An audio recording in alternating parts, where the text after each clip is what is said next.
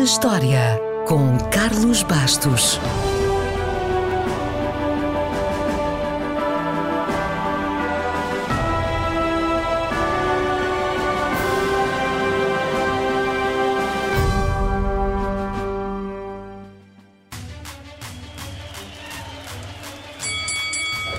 Muita gente não gosta, mas o pugilismo, ou o boxe, como é popularmente conhecido, é um dos desportos com maiores audiências do mundo e também um dos mais lucrativos por tudo aquilo que envolve. O boxe é, de uma forma simples, um desporto de combate no qual os pugilistas usam apenas os punhos, tanto para o ataque como para a defesa. E por falar em defesa, há quem defenda que o boxe não surgiu na Grécia Antiga, mas sim na Mesopotâmia, o berço da humanidade. E daí foi levado para o Egito e só depois para a Grécia, onde ficou conhecido como pancrácio. É bastante possível, até porque esta coisa de andar à batatada é tão velha como a humanidade. Mas a primeira vez que foi referido como desporto foi na 23ª edição dos Jogos Olímpicos da Antiguidade, há 2700 anos. O vencedor foi Onomasto de Esmirna, uma cidade que fica hoje na Turquia e que é famosa pelos seus tapetes. Não sei se fez algum tapete de Esmirna na escola. Também não consta que o Onomasto tenha usado as suas mãos para os fazer. Mas esteve nas Olimpíadas e foi ele que definiu as regras do desporto, pelo menos durante uns séculos. Ah, e já agora, o pugilismo não fez parte dos primeiros Jogos Olímpicos da Era Moderna em Atenas. Só apareceu nos terceiros, em St. Louis, e desde então fez parte de todas as edições, menos a de 1912, em Estocolmo. Mas não vamos já saltar da antiguidade clássica para a época moderna.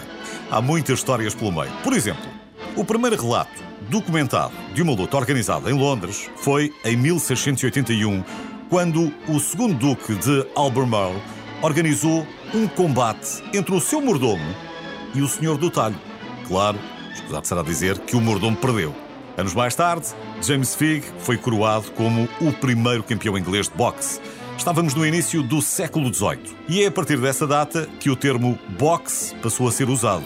A palavra não deriva de boxe, a caixa ou o ringue onde os combates são travados, o termo deriva do inglês to box, isto é, bater com os punhos. Há também quem defenda que poderá ter surgido do holandês bok, que significa golpe. Não há uma certeza em relação ao nome, mas há em relação a outras coisas, nomeadamente em relação a certos avanços. E hoje estamos a falar de boxe porque foi neste dia, em 1818, que dois pugilistas ingleses usaram pela primeira vez luvas alcochoadas. Até aí, as regras eram muito genéricas e só proibiam coisas como cabeçadas, pontapés, dentadas ou bater no adversário quando ele estivesse caído. Ainda foi preciso esperar mais de 50 anos até que as regras definissem rounds de 3 minutos, separados por um intervalo de 1 minuto, contagem de 10 segundos para o pugilista recuperar se fosse ao tapete, ou um ringue apropriado, para além, claro, do uso obrigatório de luvas. Foram estas, entre outras, as famosas regras do Marquês de Queensberry, que deram início ao boxe moderno. Na verdade, as regras foram desenvolvidas por John Chambers, mas, como foram publicadas com o patrocínio do Marquês de Queensberry, ele é que ficou com a fama. E o boxe também ficou famoso. Aliás, para ter uma ideia de como está enraizado na cultura popular, basta recordar que é um dos desportos que aparece em mais filmes. Quer exemplos? Million Dollar Baby, Cinderella Man, Touro Enraivecido, Ali ou a saga Rocky, entre muitos, muitos outros. Longe vão os tempos da luta do mordomo contra o talhante e pensa-se que o combate entre Mayweather e Pacquiao em 2015 tenha sido aquele que bateu o recorde de prémios entregues aos pugilistas. Há rumores de que Mayweather levou para casa, só nessa noite, 300 milhões de dólares.